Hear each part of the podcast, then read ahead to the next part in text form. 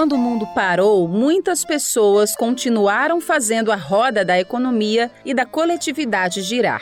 Tendo devido cuidado para não romantizar a catástrofe, a pandemia é apontada por muitos especialistas como uma precursora de uma mudança estrutural de valores, atitudes e comportamentos da nossa sociedade. O legado dessa pandemia para o empreendedorismo são os negócios sociais.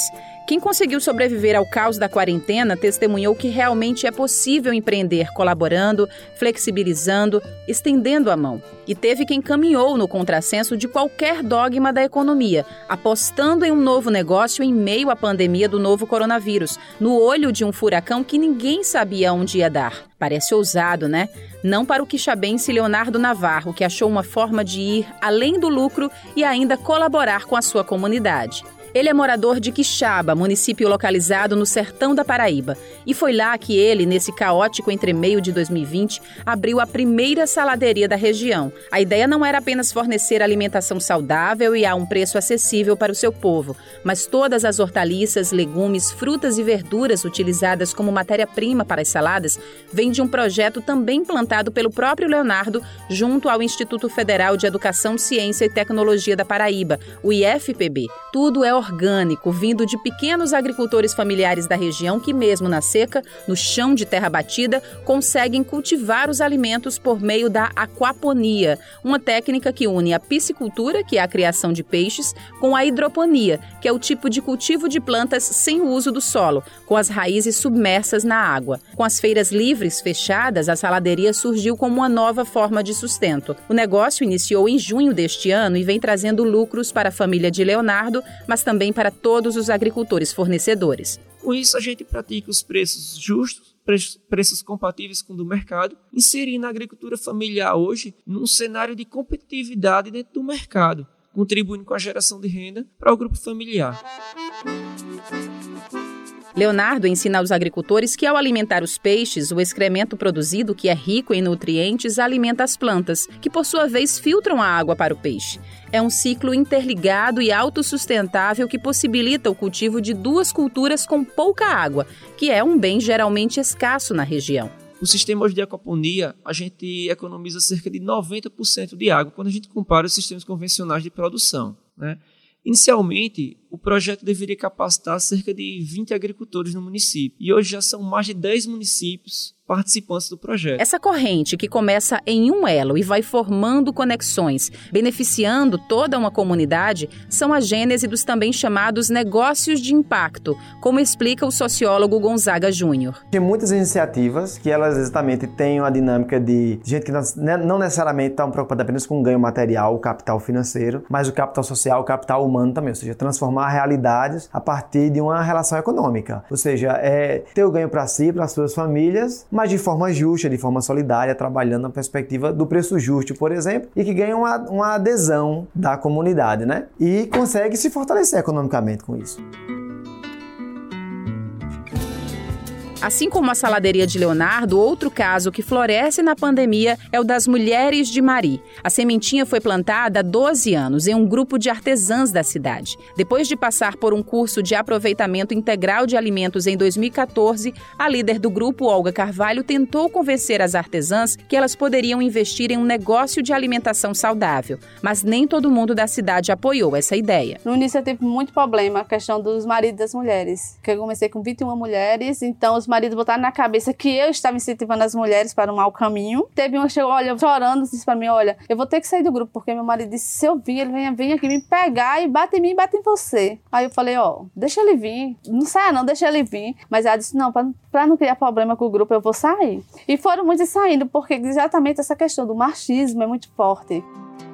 As 13 mulheres que permaneceram, mesmo diante das queixas e falta de apoio, conceberam os Sementes da Terra, um espaço de produção coletiva e sustentável de alimentos, como salgados à base de raízes como macaxeira, inhame e batata doce, além de bolos e doces de frutas da região e farinhas de cascas e sementes. A ideia era garantir uma alimentação segura e nutritiva para a comunidade e emancipar economicamente as mulheres de Mari. Mas para esse ciclo ser de fato colaborativo do início ao fim, Olga decidiu decidiu fechar uma parceria com a agroecologia de base familiar da cidade. O agricultor Adeildo Pereira é um dos fornecedores mais antigos do projeto Sementes da Terra. E a lista de verduras, legumes e raízes com compra certa é grande. São clientes fiéis, elas, e nós sempre temos uma diversidade de produtos que elas compram. A exemplo, coentro, a cenoura, batata doce, alface, couve.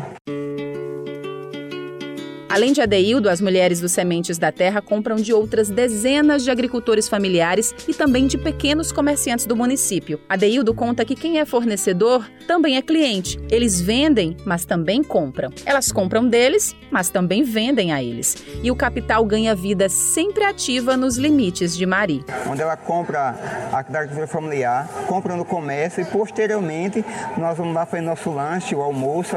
Geralmente estamos vamos para lá e nos alimentando produtos já processados. Então, é uma economia que faz circular, melhora a economia, a renda, também a alimentação, já que são produtos sem agrotóxicos, produtos naturais, produtos por nós, na região.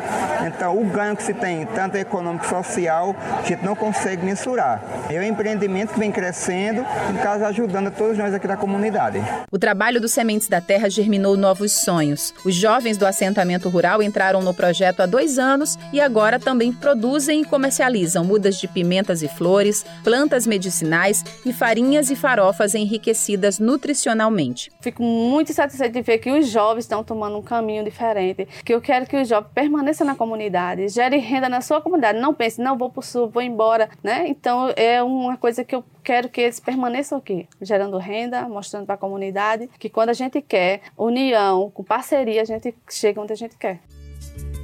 Com o negócio crescendo, 2020 iniciou com a concretização de um sonho antigo, um bistrô, um lugar charmoso para bem receber a clientela. Com auxílio de um financiamento, elas construíram, decoraram e inauguraram o Bistrô Rural Sementes da Terra em março deste ano. Olga fala sobre a importância do crédito para impulsionar negócios sociais como o dela. Esse microempréstimo é muito importante para os pequenos como nós, porque é um salto que a gente dá.